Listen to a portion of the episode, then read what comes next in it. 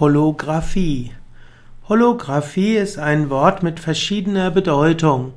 Holographie ist in der Physik ein Verfahren zur Aufzeichnung von kohärenten Wellenfeldern nach Frequenz, Amplitude und Phase. Ist also etwas Kompliziertes. Man will also letztlich die etwas vollständig darstellen. Holo heißt etwas ganz und vollständig und Graphie heißt hier Darstellungen. In diesem Sinne ist eine Holographie die vollständige Darstellung eines Wellenmusters.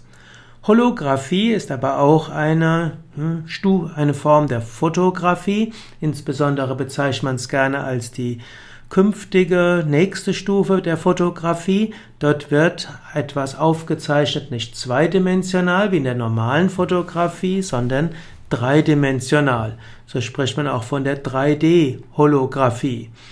Die Holographie will ein Objekt aufzeichnen in allen drei Dimensionen, um dann anschließend dieses Objekt in den Raum realistisch hinein projizieren zu können, so dass man es von allen Seiten anschauen kann. Ein, die 3D-Holographie will also voll, eine vollständige Produktdarstellung ermöglichen.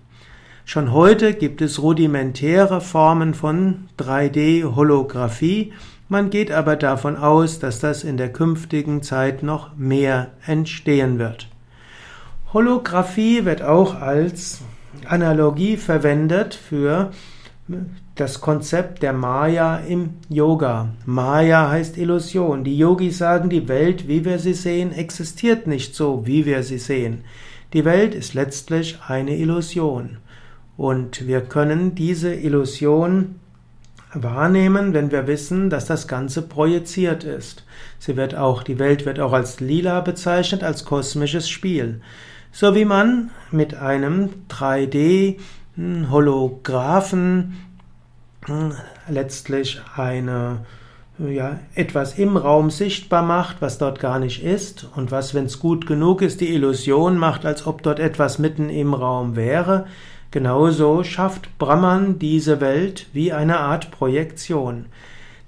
Die Welt ist ein Traum und so ähnlich wie du im Traum die ganze Welt projizierst, so projiziert Brahma, der Schöpfer, diese ganze Welt als dreidimensionale Welt, die dann scheinbar existiert.